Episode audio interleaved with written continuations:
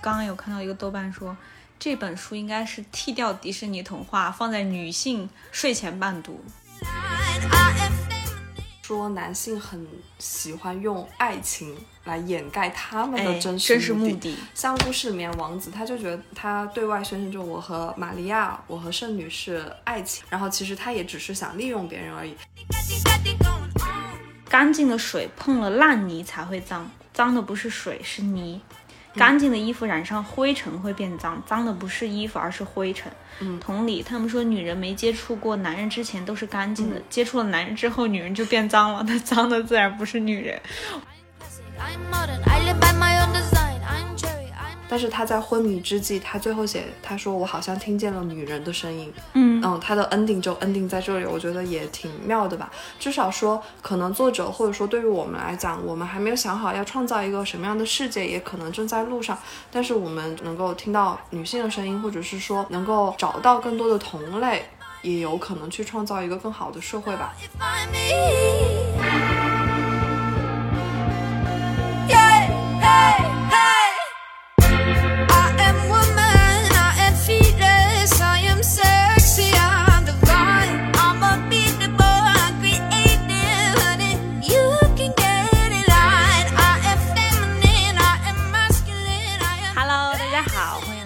一期的反客为主，我是千南，我是小秋。这应该是我们这个播客第一次线下录制，我们现在在我的家里。然后呢，可能这次录制之后就是跨国录制了。小秋就准备去，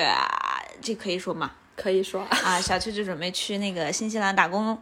度假，度假。啊，就要可能要有一段时间，但我们播客还是会持续更新的。如果大家对小邱去澳洲打工或者新西兰打工这件事情感兴趣，我们也可以挑个时间聊一聊。嗯，是的，是的。然后这个也是我们这个播客建立两年、三年 以来吧，第一次一起线下录制。对。然后今天我们就直接进入正题。今天想跟大家聊一聊的是上一期结尾我们有预告的一本书，叫做《他对此感到厌烦》。对的，然后我们可以先来聊一聊，就是为什么要选这本书来跟大家做分享，以及这本书可能讲的故事呀，以及我们喜欢它的原因吧。嗯，首先呢，他对此感到厌烦，其实现在豆瓣评分已经是九点一分了，非常高的一个评分，也是最近很热门的一本书。然后呢，我起初看这本书呢，是因为小秋给我的安利。然后它是强安利，我是第一遍看没看下去，因为它整体的风格偏网文，就是小说网文小说的那种感觉。然后小薛就给我强安利，他说他的这个故事叙事不一样，值得一看，而且里面有很多的情节设置的很好。然后我是后面就越看越进去，然后发现它其实是一本以游戏的整个概念为设定，然后去讲述一些关于女性主义的故事。嗯，对，算是这样一本书。嗯，我也是。其实，在我好像是在豆瓣排行推荐上大概看到的这本书的推荐吧。它讲是一本女性主义的小说，我就想说，嗯，看一看。但其实我一开始打开这本书的时候是被劝退的，嗯，因为它其实一开始的行文风格就真的比较网文。它整个我们可以跟大家介绍一下整个的大的故事背景，然后方便大家更好的去。就是了解我们就是今天分享的内容，然后今天分享的内容也有很多的剧透，嗯，然后希望但是不影响大家看书的体验啦，然后也希望大家听了之后可以去看一看这本书，然后我们再来就是好好的一起讨论一下这本书的一些带给大家的思考，嗯。嗯，希望大家成功的吃下这个安利去看这本书。然后我们先来介绍一下这个书的故事背景吧。嗯嗯，它虽然是一本豆瓣上的所谓的网文小说，然后它整体的文笔风格也比较的，就是呃所谓的网文化吧，就是比较符合大家刻板印象中的网文。然后，但是它带给我们的震撼是远远超于一本网文小说。我觉得豆瓣有一个评价就是说，它是真的网文小说里面也可以开始从零开始。学习女从零开始介绍女性主义。哦，对对对，这本书呢，其实是以游戏为整体的设定，然后讲述女主她是玩游戏的玩家，但是她意外的穿越到了这个游戏的情节里面。然后呢，她以前玩游戏，她玩的都是所谓的呃女一的角色，就可以这么理解，是一个圣女的角色。那她这一次其实是穿越到了女一圣女的对立角色，恶女的角色。然后她以恶女的角色和身份进行了新一轮的选择和游戏。那其实因为她。发现，在前几期几轮的游戏中，他不管是选择什么，都会有不同的女性结局。那他这一次想开创一个新的玩法，看有没有能打破出新的结局的这种感觉，以此开启了一个全新的视角。包括他身边的所有女性角色都发生了一些转变，和他第以前玩游戏都不一样。然后他又带着就是这种已知的视角，然后去做了很多好人好事儿，啊，去解救了一些人。整体上就是这样的一个故事设定。刚才倩楠也有提到，就是它整个的故事视角是以女主她穿越到这个游戏，名字叫《女神路》，它本来是一个恋爱向的游戏里面的一个人物身上去展开的。嗯，然后她在前面的一个大设定是中，其实她玩这个游戏，她玩过很多遍了，然后就是已经就是对各种各样的人物呀，然后对各种的，就是情节角色都已经非常的熟悉了，因为。这个角色他带入去玩的时候，其实他是有自主意识的嘛，嗯，然后他有他又看到过了很多的，就是结局，所以他想要说在最后的一次游戏里面，他要去。就是解锁不同的一些方式，他才去展开了不同的选项呀，去发展的故事。嗯，然后其实刚才有讲到，因为这次他进入游戏的身份不同，所以他发现身边的女性角色和他之前玩的那个定义也不同。就比如说，他发现所谓的之前一直和自己敌对的那个公主辛西娅，原来也可以站在自己这边，原来也不是一个什么所谓的不通情达理的那种。极恶的掌握权力的女人吧。之前自己玩女主角色的时候，发现现在的自己这个身份是一个骄纵蛮横、整天贴着王子的一个非常讨嫌的女二的性格吧。然后当自己真正带入这个角色之后，他才发现，原来比如说自己他那个得到得不到爸爸的宠爱，然后包括他有一个反转，就是最后他为什么一直要紧紧抓住王子这颗稻草，是因为他想脱离他的原生家庭。就我们觉得这个书里面很多的角色的设定。就是会让你觉得一个角色代表了一一群女性，就是她其实是有不同的面貌的，所以我们这次也想跟大家来分享一些关于书中的女性角色的设定。当然，我们这次可能不太讨论男性哈。那个之前有很多网友也就说嘛，说哎呀，你这个书里面这个男性角色写的这么差，但原作者也有也有回应嘛，就是大概的意思就是说，我不记得原话了，就是说以前有那么多的。书影视业已经把光环给到这些所谓的男性了，那这本书我只是想去讲这些女性，而且他有讲过，如果我这个书里真的出现了一个很好的男性的话，那其实很多观众会自动带入他们的爱情故事，就是会跳到我们之前的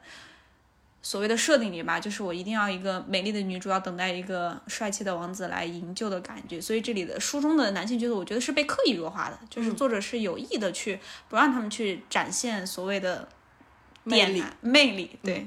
所谓的魅力，这个我也感觉就是，呃，从男性角色来讲，我觉得那作者应该是刻意对去，他也不是说丑化或者是，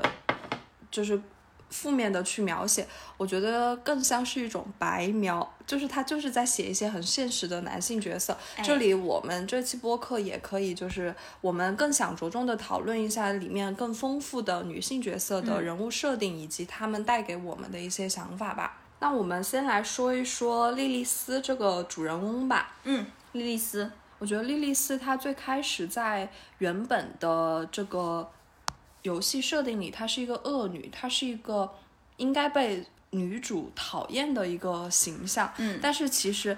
当就是女主穿越到了莉莉丝身上之后，才发现了她身上的这种所谓的，嗯，被人讨厌，其实是她反叛的一种体现吧。就我不在乎别人怎么看我，我就要当那个恶女。现在不是很多别人不发疯，我先发疯嘛？就你发疯的时候，别人肯定会讨厌你啊。但是你作为自己来讲，是你自身的幸福是最重要的，你自身的感受是最重要的。其实就是他反而不是那个逆来顺受的人，嗯，而是那个反叛规则的人。但是这样的人往往在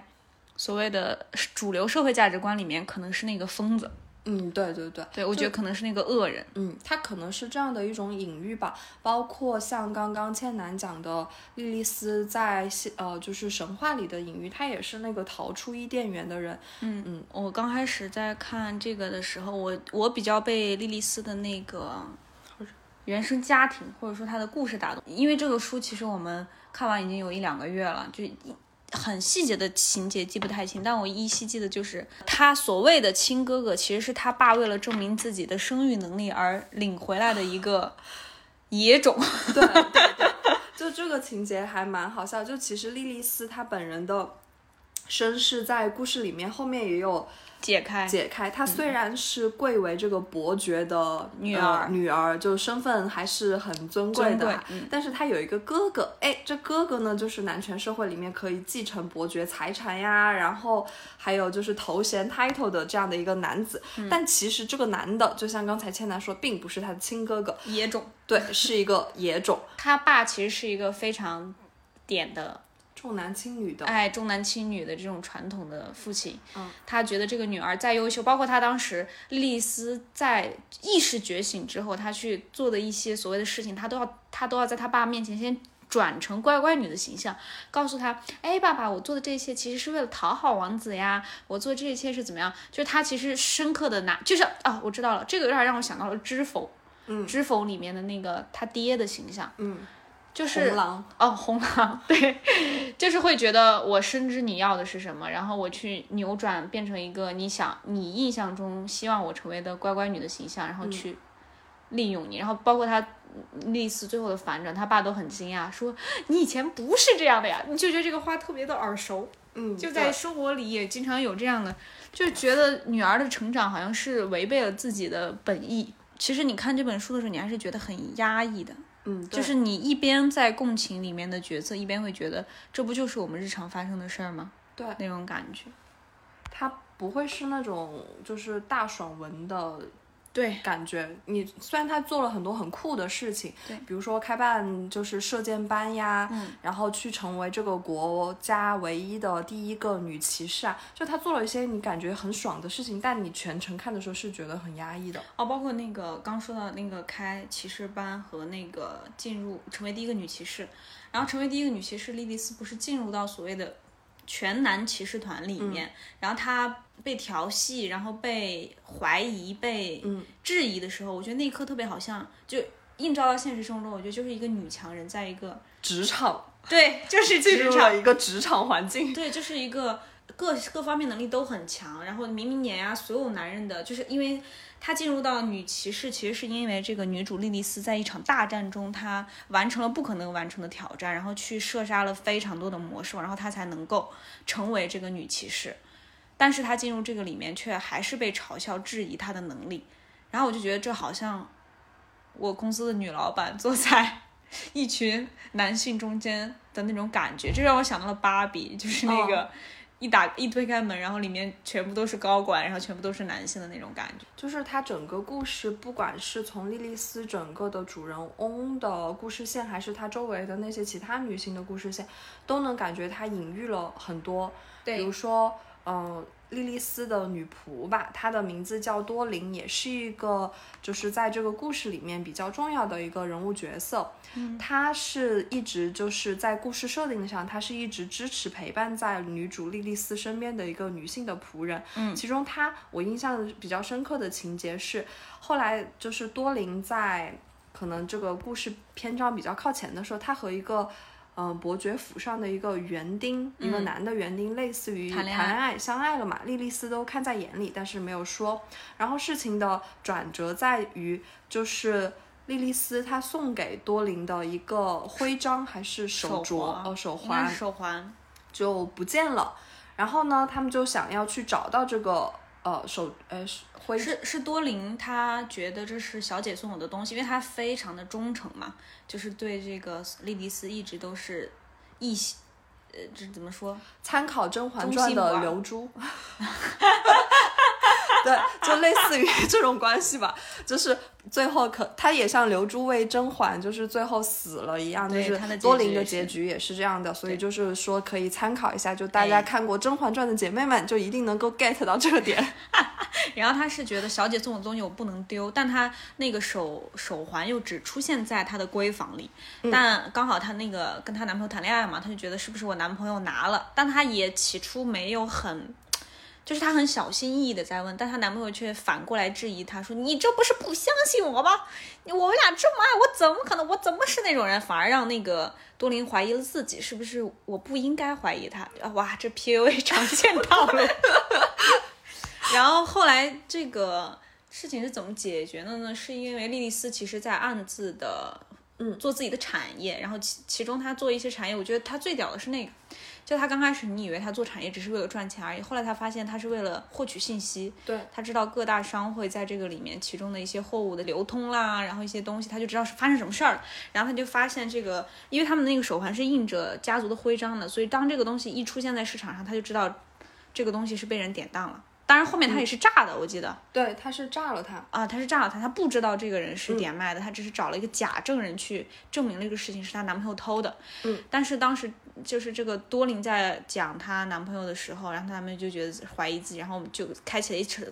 公开的审判，对，就是由莉莉丝主持，然后这个所谓的家族里面的一些管家呀、管家、女仆、女管家，然后各种仆人就开始了一场就是公开的审判，就说这个手镯到底是怎么偷，谁偷的，谁谁偷的。然后呢，有一些持方，他们就说就是多林你自己不小心掉了的呀，或者是怎么样。然后多林他作为唯一一个，就是其实他是受害者嘛，因为他手镯就是这个徽章是被偷掉了。他就说，其实我没有让任何人进入过我的房间。然后有人就会说，对方就会说，呃，我明明看见了你的男朋友那个园丁进入了你的房间。然后这里就开始一场非常点的，他不清白了，对他不清白了，造黄谣。对，这是一场。男人对女人的集体的围攻和诬陷，嗯，就是说你怎么，你作为一个清白女孩、清白的女仆，你怎么会让男人进入你的房间呢？你肯定是怎么怎么怎么样，然后就这样让多林在这个环境下就是百口莫辩的时候，莉莉丝通过一些诈唬，就是诈唬，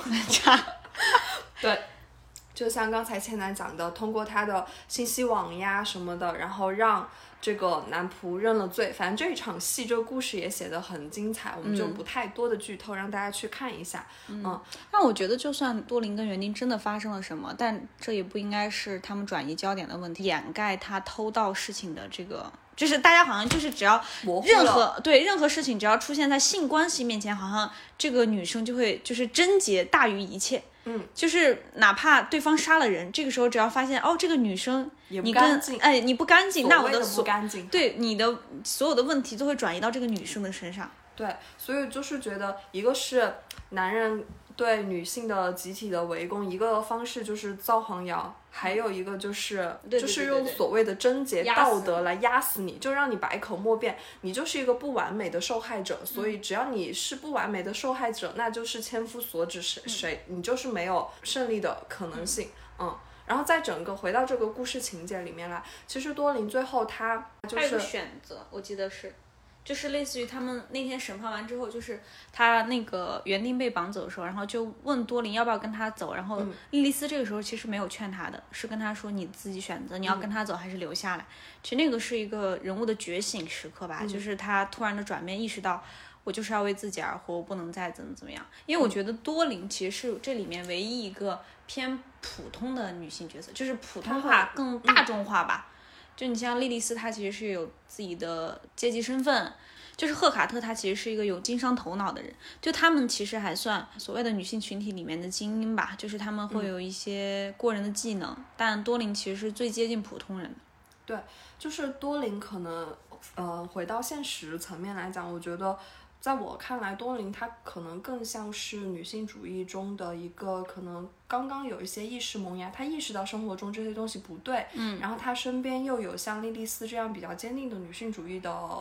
思想的影响，但是他还是没有办法下定决心，我要成为，或者是说我要走向一个什么样的道路，他只是在这个光谱中间不停的徘徊。嗯嗯，回到刚才的故事情节里面来讲，他经过了那一场就是被就是偷盗东西的审判之后，他做了一个选择，他去在故事里面的一个神庙里面去戴了一个头上的隐形的徽章。呃，类似于一个印记吧，这个印记就是证明说，如果我以后再靠近男人，或者是再触碰别的男人的话，我就会死亡，就这个印记就会消失，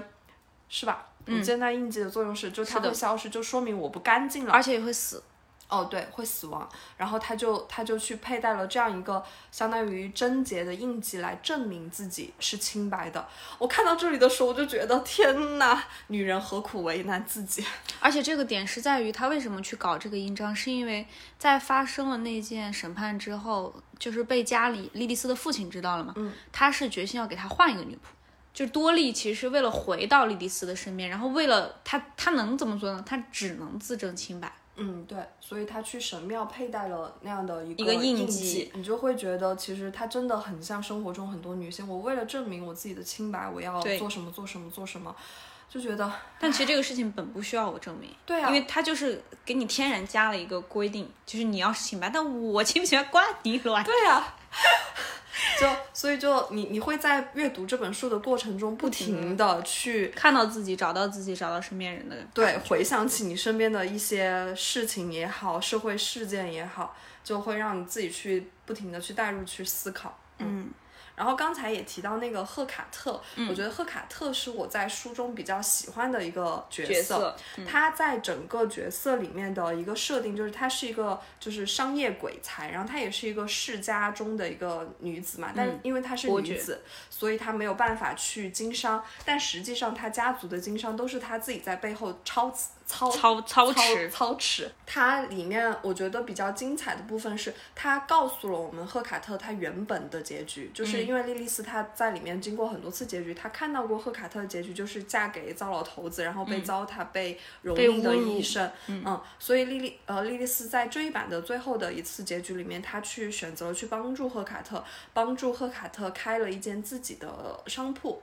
嗯。然后由此来就是解救了他。当然，在后面就是赫卡特在莉莉丝最终的大战以及后面的很多的事情当中，都去互相就是反过来又帮助了莉莉丝。嗯。然后我觉得这个角色他让我很喜欢的一个点就是，他很像那种。就是缺少机会，但是又踏实能干的，像我的职场的同事。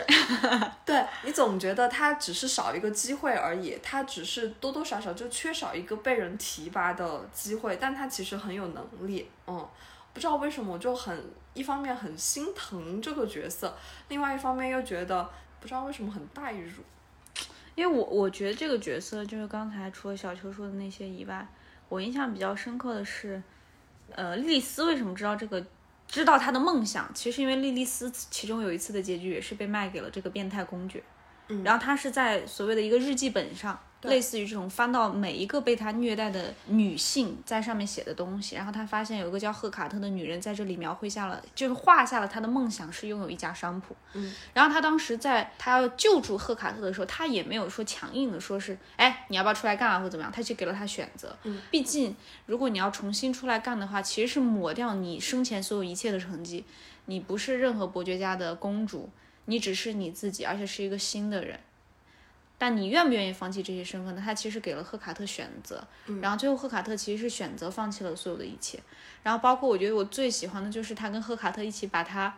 哥哥的钱全部骗过来，就是设了一个局，然后让他哥哥钻进这个局，然后把家里的所有一切财产都骗了出来，让他们用这些钱去干了更伟大的事情。嗯，然后还有一个我觉得，我觉得赫卡特是在这里面唯一一个跟莉莉丝基本上是就是算是灵魂挚友。嗯，就他们俩都有伟大的抱负，然后他们俩都是那个时代的奇怪的女人。然后赫卡特当时不是那个莉莉丝在大战的时候，然后赫卡特就是，呃，类似于有人给他递了一封那个莉莉丝的遗信的这种感觉，他就说我不会拆开，因为我知道他一定会回来。就那时候我就觉得，就是互相被信任、被权力的支持的感觉就很感动。然后包括那个。嗯，莉莉丝入狱的时候，好像传信的时候也是有赫卡特去解读这些信，然后去了解他所有的，就是那种你言外之意都都是我懂的感觉。就是我觉得哇，有就是嗯，这种友谊是让我觉得很，就是他救赎了一个人，然后这个人后续也救赎了自己，然后他们俩就是互相信任，然后都是双商极高的，然后去走过。对，我还记得就是在故事的后面，莉莉丝说：“如果我离开了伯爵家，那我是谁？”然后莉莉丝丝她好像有一处，她表示是我总有地方可去，因为我在那个地方有我的朋友，有我的事业。其实她指的是赫卡特和他的商铺嘛。嗯，就感觉是女性，我脱离了自己的原生家庭之后，我亲手打造了一个我和我朋友乌托邦对的乌托邦，就是打造了自己的家的。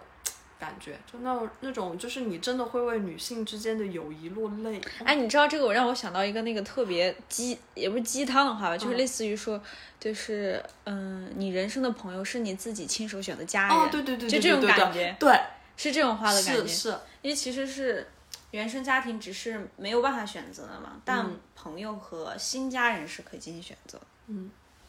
是的，你也是我的家人。呃。对，现在我们就在就是，呃，倩南长沙的家里。对，我就有一种感觉，就是自从他买了这个房子之后，我就感觉好像自己在长沙有了家。对，就也也有这种感觉。就看赫卡特的时候，其实会想到，想到小球，就是会觉得还是有这么一个人，他可以和你去进行灵魂的共振，然后知道彼此的想追求的东西，彼此想要实现的愿望。嗯，然后都脱离了男人，有一点这种感觉。对，嗯，然后其实呃，书里面还有一个很重要的人物，就是新西亚公主嘛。嗯嗯，就新西亚公主是这个国家的公主，对，这个国家下面有一个王子，有一个公主，按。照父权制的这个诶系统来讲，这个王位是绝不会传给这个新西亚公主，然后也没有她的份的。但是呢，新西亚从小她是被当做男孩养大的，嗯，她没有穿过裙子，没有上过什么绣花课呀之类，她的人生是被当做男孩来养大的，就是骑马射箭打仗呀。同时，她也表现出了很强的这种国家管理的能能力，比她实际上的哥哥还是弟弟啊的王子，就是比他兄弟姊妹强多了。比他强多了，所以因此他因为成为了这样一个很强有力的国王候选人吧。我不知道为什么，就是我看这本书，我就心下就是个 T，就是哦，对对对对对对，就是他在我的在我的心，就是你读书的时候，我其实会浮现出这个人的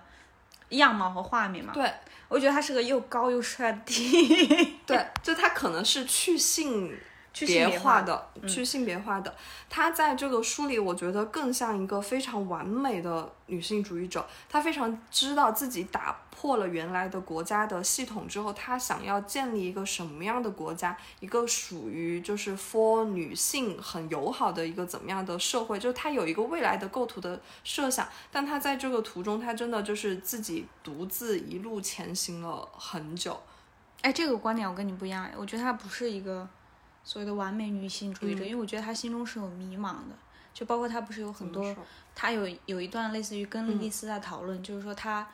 呃，有点羡慕莉莉丝这样，就是她们穿裙子，她她从来没有体验过，就因为因为她所谓的被当男孩子来养，其实是上层给她的嘛，就所谓的父母，她妈妈可能觉得你只有像儿嗯男孩一样，你你才能得到父亲的重视，然后社会告诉她，你只有像男人一样怎么怎么样，你才能。才能获得所谓的王位，因为他其实是一直在争夺权力的一个过程嘛。但这些不是他想成为的，就是他他没有选择权，他他是被被选择成这样。他内心其实也没有做好自己要成为这个的准备，所以他会有一些疑惑。就是他不是有一次去他们的骑术会上嘛，他就好奇这些女生都在想什么，因为他从来没有和女性群体真正的融入过，他是从小被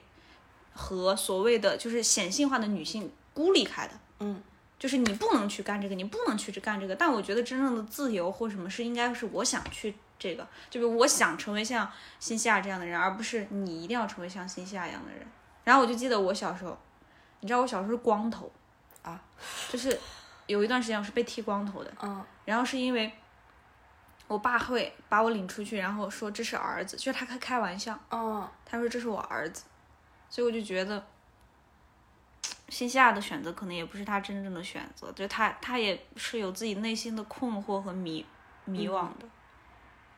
你这个角度确实也是，就他可能是他并不是说他想要去争夺这个，对，嗯，他是被被灌输的，嗯，你要去，而且我觉得他那个所谓的父王吧，嗯，就是那种一直在看他们内斗，嗯，就好像很多的国王和君主一样，嗯。其实这一切都不会影响到他。嗯，就是也很像我们很多的老板。底下的人内斗才会有意思。如果就是你作为一个所谓的体制内的顶端，如果底下只有一个人一权独大，他其实可能是损害你的利益嘛，因为他可能随时谋权篡篡位。但如果有两三个人在同时竞争，就有可能还是他父王安排了这场斗争，因为他父王就是哪边都不爱，哪边都不亲嘛。他既保王子这边，就是他他的本质是觉得这是个男孩，我要把权力给他，但他又觉得我操，公主的能力这么强，我是不是要利用一下？嗯。所以你就觉得这一切都是在被一个更强大的男性统治着的时候，你觉得哦，就是原来他的一切也是命不由己，是权力，是权力，嗯，是权力。可能心下她不是完美的女性主义者，或者说她没有自主的意识去做这些系统，但实际上她的行为是在怎么讲？我觉得是在推翻父权制路上的先行者。嗯，其实她在。嗯，整个故事里面的设定，她在遇见莉莉丝之前，他已经自己做了很多很多的事情，对很多的尝试去嗯争夺王位也好。其实我觉得这个是一个父权和母系社会。或者说父权和女权互相斗争的一个过程，然后他也就是就在莉遇见莉莉丝之前吧，或者说他们两个结为盟友之前，自己也构想了很多，如果以后他有权有机会掌权的话，要建立一个什么样的国家，国家什么样的社会，包括在故事的结尾的时候，他其实是一个。哦，对，建女校也是他们一起合作做的一个事情。和在故事结尾的时候，他其实是隐喻发动了一场反叛嘛。哦，这个我完全忘了。哦，就他其实是他和莉莉丝不是约定嘛，如果烟花升起的话，就表示哦发动失败了嘛。其实他是想要发动一场就是改革。来争取这个王位，就我觉得他在整个故事里面的设定是一个，至少是在反父权制路上的一个高举旗帜对女性的一个先行者吧。嗯，还有什么书里的角色我们没聊到吗？还有，我觉得玛利亚也可以聊一聊。玛利亚这个角色在一开始的时候就说了，她本来是就是呃女主嘛，她是一个圣女的角色，这就很有意思，和上野千鹤子联动，就是在 对吧？就是在男人的眼里，女人就是圣女和荡妇嘛。然后在这个呃故事设定里，就是玛利亚是圣女，然后莉莉丝是那个恶女，就约等于坏的女人嘛。嗯。然后在一开始的时候，呃，他们好像就是天然的这样的一个敌对的关系，都是为了去争夺王子的喜爱，这就事情变得有趣了起来。嗯，我们刚才还在讨论，就是说。男人要把女人分成圣女和恶女，其实是不是就是为了在有意的分化女性阵营？但实际上，在故事里面的话，作者也给了我们一些隐喻。最后，在莉莉丝就是逃离王宫的时候，玛利亚是，嗯，她是帮助了莉莉丝去一个隐藏和逃离的。所以我们就在想说，就是男人对女性阵营的分化的。底层的实际现实是不是？其实女性在内心深处，或者是最、最、最、最、最、最、最、最本质的，我们还是互助和友爱的。我觉得至少作者在这个层面上是给我们埋下了一些希望的吧。嗯，你聊圣女，我又想到一个别的，因为圣女在这个书里的所谓的技能吧，就是她可以治愈嘛。对，就是奶妈，就是可以治愈一切。然后呢？刚开始，这个莉莉丝前面在发现这个所谓的圣女，就是一直在跟着王子住在王宫里。嗯，她刚开始也只是以为他们可能是爱情，她可能爱的是女一，就是以为都是爱情。到后来，她才发现，可能是因为王子提前发现了她所谓的治愈功能，然后去囚禁了她。对，就等于说，圣女其实是王子的一枚棋子，是他夺得权力的一步而已。然后，包括我觉得很有趣的一个点，就是在于他们当时那场狩猎，就是所谓的一场国，就是国家举办的那个王位狩猎。然后那个莉莉丝不是夺得了很多猎物之后，就是我们玩那个狼人杀嘞，他跳预言家，他别个跳预言家，他跳圣女。他说我其实才是真正的圣女，因为我能打败这些怪兽，怎么怎么样。然后这个时候王子就吃了哑鳖，心想，哎，不对呀。我这边的才是圣女的牌呀！对我身边拿的才是圣女牌，她是圣女，那我这个是什么？然后就，但但我当时给我的第一反应是，就是她只有跳圣女，她才能保护自己，就是才能有一个国家，不管是国王、王子都不能动他的原因。就像我是猎人，你要是搞死我，就一枪带走你。就我会觉得这个也有点有趣，就是好像你必须成为一个，就你必须穿衣服，嗯，才能去做你想做的事儿，你不能是你自己，嗯，就在那个设定里的感觉啊。我必须要用一个名头来掩盖我的目的，我的真实企图。哦，对。然后那个圣女她，我记得印象最深的那个台词啊，不对，呃。话吧，就类似于是我有治愈功能，我可以帮你。就是她在进入那个莉莉丝在进入大决斗之前，嗯，就是其实圣女是跟他说了话的。哦，对，就是如果你受伤了，我是可以，我一定会治愈你的。嗯，你就发现，就是我眼中，就是那个画面又浮起来，那个所谓的玛利亚的角色，就是一个楚楚动人，然后又很娇小。然后就很纯净，一双汪汪的大眼睛看着你，就是他内心没有任何的杂念，他非常的纯粹。但他被这个世俗所操纵，不管是被王子操纵，但他一心求善，就是他内心是有这个所谓的向善，或者说和女性，就是你刚刚说的这种和女性的力量，他是想帮助人的，就是他他就是生，嗯，就是他想去，他想要的就是救助别人这么简单，嗯，但还是沦为了男性的棋子。对的感觉啊，而且男性悲哀，嗯，而且就是说，男性很喜欢用爱情来掩盖他们的真实目的。像故事里面王子，他就觉得他对外宣称就我和玛利亚，我和圣女是爱情，怎么怎么怎么样。然后其实他也只是想利用别人而已。现实生活中，男人也是哈多的很的借口，就看似是爱情，其实有利可图。就我觉得情感其实是最。不值得哎，这样说有点下定义了。但是觉得，就有的时候你会发现，情感是最轻飘飘的吧？嗯，是会变的。可能这个点是更多的在说，就是男人有如何的巧舌如簧，用情感来掩盖他们的一些真实的生活的目的吧。嗯嗯，刚才说到。呃，圣女为就那个世纪大战，对，就是莉莉丝，她已经做了前面做了很多出格的行为，比如说她作为一个女性，她又又持枪又射箭，然后又打架，然后又开办女性学堂，这些就其实里面的男性已经很看她不惯了。她在那个狩猎场上又取得了很傲人的成绩，在这个地方她没有办法再继续的。行事下去了，她就只能说跳跳预言家。她说我才是圣女，但是我圣女的技能是，我很强壮，我能够射杀猎物。然后，但他们觉得这不是圣女的技能。但所有的人都觉得这不是圣女的技能，那就觉得那你要证明你自己，所以就给他设了一个其实是圈套吧。对。就是要他在那个狩猎，哎，不叫狩猎，在那个斗兽场里面去完成一场不可能的挑战，就是要打很多轮的怪物，嗯，怎么样怎么样，然后才能证明说你真的拥有了神给你的能力，能够射杀怪物，才能证明你是圣女，然后。实际上，那个挑挑战就是以前从来没有人做过，都是为它独特设定的。就比如说，以前可能只打一只魔兽，你就是很强的了。但是那一次给他放了十只魔兽，或者是更多的挑战让他去完成，就也很像。我不知道为什么我总是想到职场，就职场上女性她可能本来也很强。但是就是我要证明我和男性一样强，但我要却，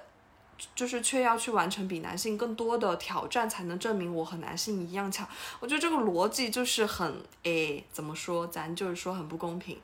嗯，而且这种不公平是基于性别的不公平。那我到职场上还没有，就是还没有遇到过这样的事情，可能我们更更自由一点吧。但我是觉得他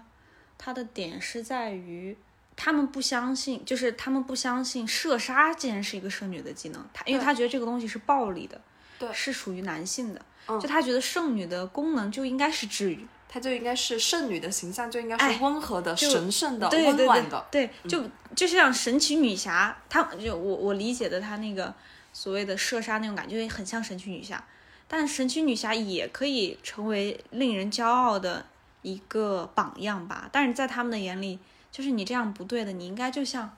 就所谓的圣母玛利亚一样那种感觉，就是你去摸一摸别人，温和的对你说好了吗？你舒服吗？就她已经有个既定的印象，嗯，她就不应该是一个女战士，她就应该是一个女治疗师的感觉。对，但是谁说女神或者说谁说圣女只能是这样的一种形象呢？但你这么一品，是不是很多漫威里面的形象，所谓的男性的那种偶像，他全部都是能打仗？应该不应该不算男性偶像，他应该就是英雄，对男英男英雄，我非要这么叫他，因为有女英雄就有男英雄，对，就是男英雄里面没有一个是有治疗功能的吧？就是我一摸你，你就能好，品一品，好像没有，我印象中，嗯，包括我还记得有一个那个，呃，漫威里面的英雄是很，因为我我很少看漫威啊，看的不多。就是看的很稀碎，没有建立很完整的这种漫威世界观。还有个女女英雄，她的点是在于她很幸运。她很什么？幸运。就是那个她面试的时候还说幸运能算一种能力吗？她说算。然后她就是那种车砸下来砸不到她，然后她可以去呃，就是 就是所有的灾难砸到他身上，就是那种就像女主去打仗，然后一千个人都死了，只有她活下来的这种感觉。她的她的超能力叫幸运。哎，我没有看过这个，但我觉得很好笑。对，你就觉得好像连超能力在英雄面前，这是男英雄和女英雄的超能力，他都有设置。嗯，男性就是那种大力无穷，一拳打死一个浩克，浩克，美国超人，对，会飞，钢铁侠，钢铁侠，他就是那种很硬的那种。然后女生是治疗师。哦，好。如果有听众知道有男性治疗师的这样的形象的话，评论区告诉我们。有这样的男英雄的话，可以跟我们讨论。也可能是我们孤陋寡闻，没有知道。那我们其实还可以分享一下，就是自己在书里面发现的内容。因为其实我们看的时候也是觉得书里面有很多很好的话。我们就是你先一条，我一条；你一条，我一条；你一条，我一条。好，这让我想起了超异能族，就是那个。超异能族就很平等啊，就每个人的技能与时俱进，是吧？最喜欢的那我有很多哎，那就没事依次分享吧，喜欢的都可以。嗯，我要介绍一下前因后果吗？可以啊。嗯，我瞎聊呗。好，我第一个划线的是就是新夏公主和莉莉丝他们在聊女性的外貌这一块哈。然后莉莉丝大概就是说，公主虽然爱美之心人皆有之，但历史上大多数以美貌闻名的女人都没有好下场。她们要么成为成功者的战利品，要么成为失败者的替罪羊，要么年老色 衰之后郁郁而终。美丽也许能带来一时的满足感，但只有美丽没有保护美丽的能力，那就是灾难。嗯，这个我也划线了。哦，哎，我觉得。这句话好沉重啊，嗯，你知道，你知道我的观念一直在发生变化。就是小的时候，我们老是听到说长得好看能当饭吃吗？对。然后你就发现长长大之后长得好看能当饭吃，就是有些人他就是比如说漂亮，你主播长得好看确实能获得一些优待，嗯。但是长得好看的人往往也会带来一些负面的东西，嗯。就比如说有一些公司的那个所谓的长得漂亮的女生就很容易被造黄谣嘛。嗯，就说你看她升得快，是不是就是跟老板怎么样这种感觉？对，所以他就讲嘛，如果只有美丽没有保护美丽的能力，那就是灾难。嗯，其实我觉得他更想讲的就是关于服美役呀，或者是说关于女性如何去看待。就是对待美貌这个事情，他可能就极致的，我我一直想认同一个观点哈，我觉得极致的美丽是一种资源。比如说你像明星呀、主播呀，他确实因为好的外表带给了他一些。这样点名道姓不太好吧？就美丽的人嘛，对，就确实带给了他一些呃资源吧，或者说好处吧。但是更多的就是可能长得好看的女孩子，但是她比如说校园霸凌里面很柔弱，或者是说她没有家庭的支撑，她确实是会给他们带来很多的这种伤害吧。到我分享了，我比较喜欢的一段话叫：每个人都有自己的标准，他们的公平可能成为你的不公。所以，如果想要贯彻符合你自己标准的公正与正义，实现自己的理想，那你就需要权力、武器和钱。哦，我记得这段话，这段话你也画了吧？嗯，因为这段话的前提好像是在讲，就是多林跟他讲是小姐救了我，然后他就说救救救你的其实不是我，是是公爵小姐的名号、鞭子和剑，还有我的产业。看到这句话的时候，我其实在想很多，因为我就想到做节目，就是我们每个人都有自己的节目想法，但是当你不是那个所谓的上位者的时候，因为每就是他说的，每个人都有自己的理想，每个人都有自己的公平和正义，就像每个人都有自己的节目方案，每个人都有自己的审美。我觉得这个内容好，你觉得哎，我觉得那个好，好，对我觉得这个秀好看，你觉得那个秀好看。对，包括老板也是一样，对吧？每个人、每个人都有自己，但你如果要实现你所谓的理想、公平和正义，不管是你的价值观什么，你都要处在那个上位者的时候，你才有决定的话语权。所以这么想来，我就觉得没什么。有时候在生活里或工作里遇到一些问题，我觉得没什么不公，毕竟人家是那个说话的人啊。就是我肯定要委屈我的一些所谓的内容策策略吧，就是内容思路吧。然后包括那个，我觉得他说的这三个，就是仿佛告诉我人生必须争夺的三样东西：权力、武器和钱。嗯，你说他转化到现实生活中可触碰的是什么呢？权力其实就是职位嘛，武器其实是学武术 啊，就是有御防御的功能嘛。我理解的就是，或者功，我觉得是能力吧。哦，也可能、就是你的技能嘛。嗯，你的技能其实就是你的武器。嗯，然后还有钱。嗯它可能更多的是泛指吧，可能不一定具体是什么，但是我觉得权力、武器和钱，可能放在哪一个故事背景下都是，嗯都是需要的。然后还有这句就是每个人都有自己的标准，他们的公平可能成为你的不公。对，我觉得社会就是这样的，就是社会只是制造了他的一套标准而已。嗯，那这个其实也是说明你的所谓的一些不符合主流价值观的东西，可能是符合，就符合你自己的价值观就好了，因为只是社会定了一套标准而已。就是这段话会让你想到很多，不管是职场还是各种标准什么。反正我很喜欢这句话，我当时看到这句话我就蹭蹭画下，讲的太对了。你呢？我分享一个一个一句话，他是，他他他其实是在讲莉莉丝的一些心理活动哈。他说，女神路只是一个大众向的恋爱游戏，女主竟然有这么多种痛苦的结局：被骂、被打、被诬陷、被囚禁、被买卖、被任意凌辱。肆意伤害，这合理吗？只不过是谈恋爱而已，没有做错事，没有伤害别人，只不过是选错了一个选项。嗯马上社会新闻浮现在我的脑中，就是他可能只是一个体的那些女性是吧？你是说？对，他可能只是一个，特别是前段时间小红书上有一个很火的帖子，我不知道你看过没有？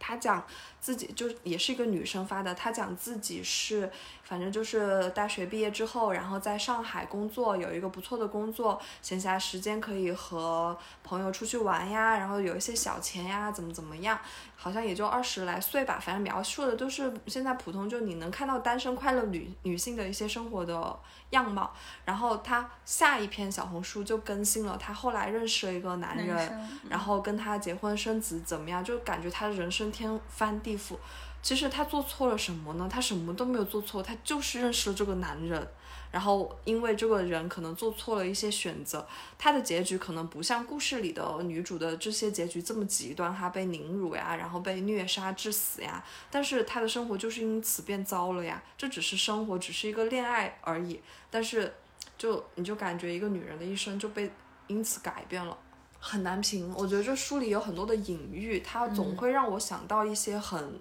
现实的社会事件吧，所以我读起来我好苦闷呐、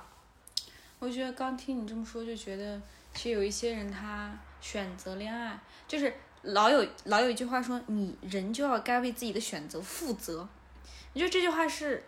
是强硬的，就是觉得他、就是他再翻译的直白会一点，就是你活该，这都是你自己选的。对，你不该犯错。对，哦，但是人哪有不犯错的？没有人会告诉你这个选择的背后，就是大、大家都是结果论，都是知道你这件事情做坏了，才会去反思你为什么要这么选。但没有一个人会去质问成功者，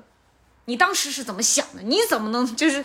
就是如果是问他也是求精，嗯，就是就是觉得啊你成功了，那你是怎么成功的？就是这个东西太结果导向了。就是我们经常会有那种看剧，然后我们那种已知视角去指责剧中男一男二的选择，但他们是未知视角，我们是上帝视角。你不能说每一个人都开了天眼，然后说知道了现在的情况，然后去指责过去，我觉得这不对，就是可能还是要对所有人宽容一些，因为因为我们其实也是人嘛，嗯，就是没有人会知道结果再去做选择。我并不是像游戏一样，好，我在做我在选择这个男友前会有风险提示，告诉你可能会遇到遇到哪些情况，因为人是感情动物嘛，你在当下那一刻选择，可能就是因为爱了喜欢了，我也没有想到会遇到这样的事情。他可能也是书这本书这里描写的也是一种风险提醒吧，就是和男的恋爱风险有点大，就谨慎选择吧。所以你说人该为自己的选择负责吗？还是要？但是它不能是一概而论的。问题是在于人多大程度上能为自己的选择负责呢？就是这个后果是不是人主观能动性上我一定能够承担的？就它里面可能有很，就是我觉得人可以为我能够预知或者我可以预判的一些结果负责，但是导致，比如说恋爱吧，导致恋爱的结果里面有很多的因素，比如说这个人他是不是对的人，或者有一些客观的因素，这些不可控的因素，我觉得作为这个选择的人，他是无法去负责的。你这么说啊，我们换算成一个项目。你投资了一个项目，然后这个项目就像你选了一个男朋友，你不知道这个项目好还是坏，这个项目坏了，你觉得他要为这个项目负责吗？要啊，他是这个项目中非常重要的一环，他是这个项目的供应商，他不应该负责吗？对，我的点是在于，是你选择了这个供应商，你应该为此负责吗？我可以为我可以负责的部分负责，比如说。这个项目它是一个本来它是一个 A 级项目，但是这个供应商跟我说它是一个 S 级项目，我相信了他，我也没有其他的办法去佐证它是一个 A 级项目，那我选择了相信他，但他没有导出 S 级的效果来，那我确实，你说这部分我该负责吗？我觉得我负不了这个责。我刚这么一类比，我就觉得感情还是跟职场不一样。当然不一样，就是就就是不应该这么类比。就是我品了一下，其实不应该这么类比，因为工作中其实是要负责的。因为工作，我知道，对工作的点是在于你的选择会影响很多人，但爱情其实只有两个人，对不对？所以我我只要对我自己负责就好了。嗯嗯，应该是这样。所以你不应该来指责我在爱情里的选择，因为这是我们两个人的事情。但公司的职场里是我的，我的选择可能会牵扯到很多人的利益，它是个利益问题，所以我应该要为我的选择负责。嗯嗯，好，接下来该我分享了。我的这个是莉莉丝讲的一句话，她是说世界上有千千万万的男人和女人，而且女人们也不全是公主和灰姑娘。陷入爱情的他们知道自己找不到真正的王子，他们便会把目光投向残缺的王子。残缺的王子可以没有钱，但是他可以帅气。如果他不够帅气，他还可以有才气；如果他没有才气，他还可以品德高尚；如果他品德不够高尚，他还可以宠爱你。甚至大家对这些残缺的王子抱有同情和怜悯，沉溺于想要拯救他们的心理。我觉得这句话太对了，就好像是社会中劝你找找对象的一套说辞，就是哎呀，他他虽然。他虽然不帅，但他对你好啊，就是 丑男对你好。他虽然他虽然穷，但是他爱你啊，就是 就你就感觉就好像我们社会已经默认了，就是这个人他只要满足一项就可以了。但是女生你要让他满足很多项，就他是一个双标的过程。对。然后而且他最后这句就是，大家对残缺的王子抱有同情怜悯，沉溺于拯救他们的心理，我就觉得就是很多女生，就是我自己曾经也会有，就是会想要改变一个男生。现在想这种方法，想拯救他，想拯救他，觉得他沉溺于此，我是不是可以去？对，这个让我看到，想到了那本书里面的一个点，就是你记得我们看过那本《素食者》吗？就是韩国作者韩江写的那个，它里面就写。那个姐姐和她姐夫是怎么认识的？她姐姐是当时自己经营的一家杂货铺，还是反正自己经营了一家小店嘛。她姐夫是一个落魄的艺术家。当时她姐姐回忆和她姐夫是怎么在一起的，就是说她那天下雨了，她姐夫非常狼狈的走进了她的杂货店，她心里想这个男人好可怜呀，然 后 就是一种同情男人是不幸的开始。对我每一次看到这种，我都会想到那个书里写的故事情节。这个男人好可怜呀，我想拯救他，我要去怎么怎么样，就是就是很多女生会有这种心理。会。你刚刚说的这句话我也画了线，但我有我有继续往后面画一点，也想分享一下。嗯，他刚才讲到残缺的王子嘛，然后莉莉丝接着说，这些残缺的王子构成了残缺的神。千千万万残缺的王子构成了千千万万残缺的神，他们或强或弱，或伟大或渺小，或高尚或卑贱。可残缺的神也是神。当你对他们有不切实际的幻想，把他们奉神奉成神的时候，你就会变得卑微。当整个世界都这样。神的地位就会一步一步提高。如果全世界都善待神，那大家就会惊喜于神的出生，憎恶人的出生，而神也会欣然接受这一点。没有人会讨厌被优待，所以他们会更维护自己的地位和权威，觉得这更理所应当。这个世界最终被神统治，神限制人的行为，制定规则，颁呃规范行为，颁发令禁令，圈养人类。完美的解释了父权制是如何形成的。对，就我觉得这本书还是很，他用一些非常简单的语言告诉你一些道理。可能你就是我觉得至少在读的过程中，你可能就是如果你没有接受过书面化系统的女性就是社科类的那种对对思想的话，你可能不会惊觉于就是说他在说什么，但是你会。嗯，对，你会有一种冥冥之中的力量控制了你的大脑。对，嗯，而且我刚刚有看到一个豆瓣说，这本书应该是剃掉迪士尼童话，放在女性，就是小孩儿的那个睡前伴读，可以常读。我觉得就是还是得从小去变成一个女权，要从娃娃抓起。也不是，我觉得是让大家接受，就是另外一种正确的正反两面，或者是说多元的。思想吧，嗯嗯，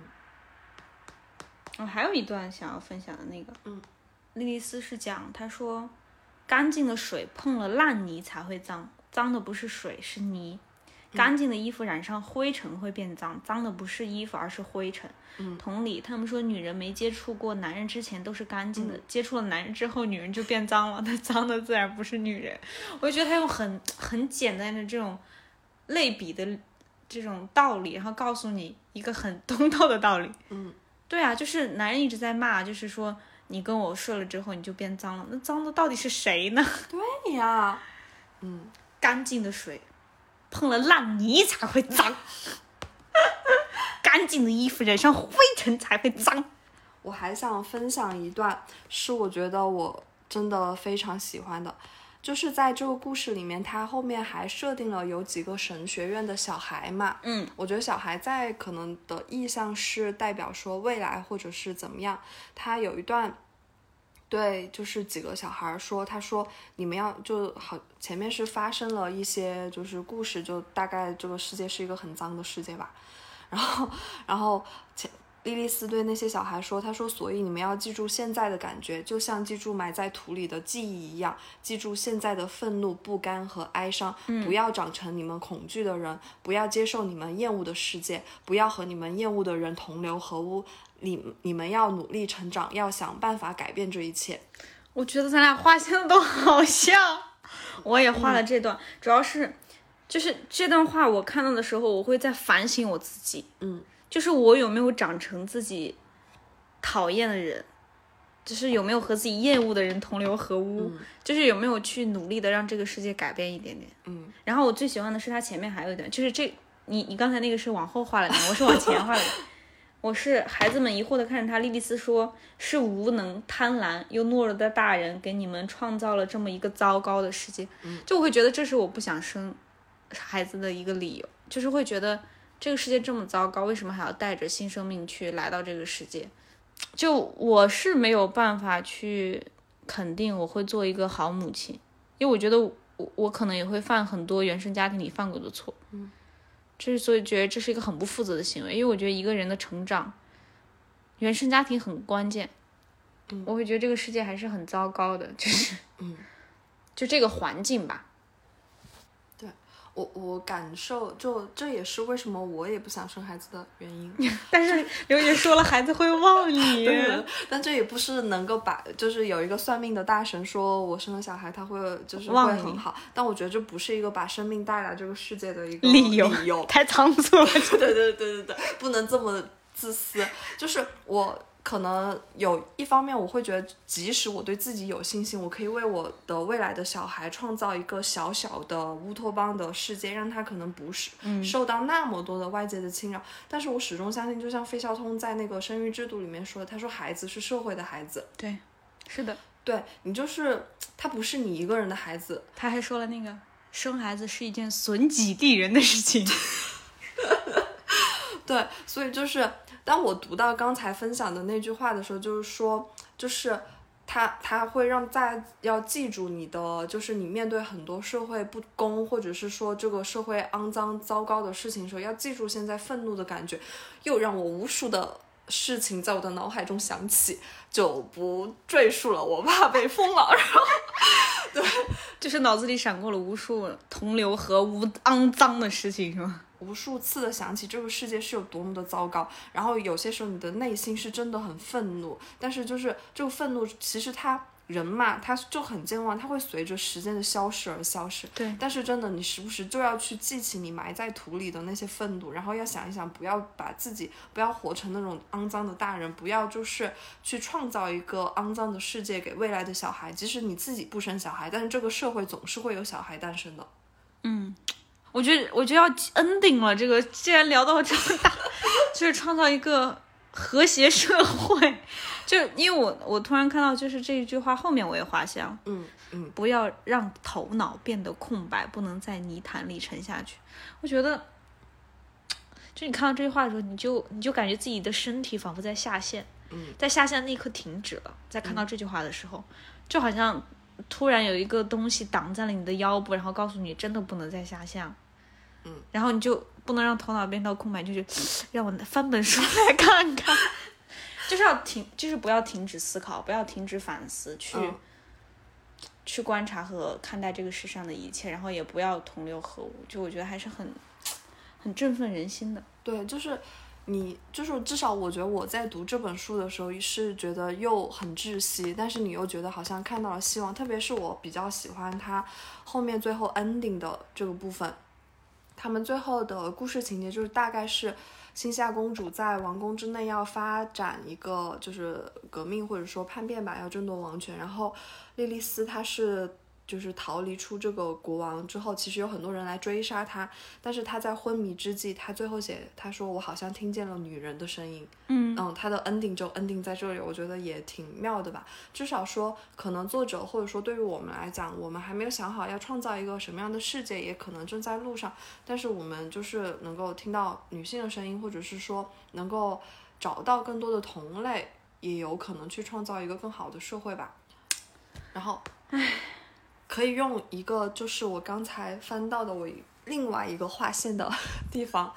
他写就是说团结女性这个嘛，我觉得他写的挺好的，就这个作者写的哈，他说呃，其实他是借新西亚的这种口吻来写。他说：“他写道，也许这世上还有更多我们不知道的，隐藏在冰层下面孤独的女人。如果我们再努力一点，再找一找，说不定能够敲破冰层，找到她们。如果我们把她们集合在一起，也许就能改变什么。”嗯，还是很，就是这个书里面，它不仅是在讲所谓的性别这件事情嘛，嗯，它其实也带，就是就就是你说的，因为我刚才我们。因为为了录这期播客，其实我们是把这些所谓自己的划线笔记重新翻起来看了嘛。因为其实已经过了一段时间了，嗯，但你再看到这些文字，你还是会觉得有一股能量在涌动着，嗯，就是你会觉得，原来这本书曾经带给我们，是不是就忘了 曾经这本书带给我们力量？可能就是一两个月前看到，还是要铭记这种感受，然后去，你说在现实生活中，我们怎么能打造一个像，像那个。新夏公主打造的那样一个国家，然后去建一座女校，或者说做更多的这种，就是一个普通女性，嗯，要怎么样去帮助别人呢？除了给她送一些上野千鹤子的书之外，这是我做的事儿。嗯，我觉得我们就是从点滴做起吧。如果做，就是你不必要求自己是一个非常完美的女性主义者或者怎么样，就是我们会在，比如说，我觉得我自己哈，在日常生活中从帮助女性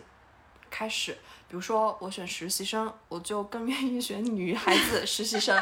对吧？然后可能就是。就不要以恶意去就是对待你身边的女性，就可能是我们能够从就是去创造一个女性更友好的生活环境，更友好的职场环境，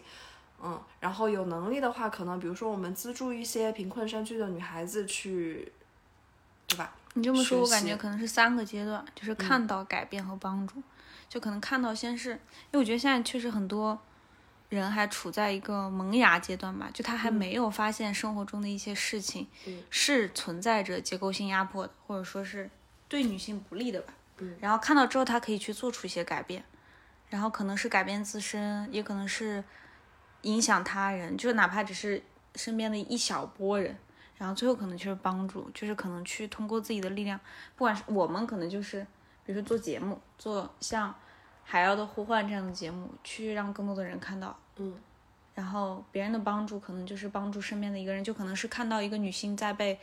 当街性骚扰的时候，你可以站出来对她说，帮助她或怎样。嗯，我还想提一个之前我在就是豆瓣上看到的，我不知道是不是就是有机会可以求证的，就这本书他对此感到厌烦的作者，他叫否赫，就是。嗯，那个字也比较生僻，大家可以去搜一下。然后我看到有人解读说，它这个谐音就是听听起来很像英文的 for her，就是为了女性的她的那个。然后我就觉得很妙。其实我也一直觉得，就是这本书真的写得很好，然后是至少对我我自己读起来，我觉得很有启发。然后也希望能有更多的可能，就是姐妹们对能够读到这本书，然后大家能够有。更多的思考吧。嗯，那今天的反客为主就到这里啦。现在已经凌晨一点，明天早上要送走小秋。是的，八点就要起床。就是希望大家可以喜欢这本书，喜欢这一期的节目。我们就跟大家说再见，晚安，晚安，拜拜，拜拜。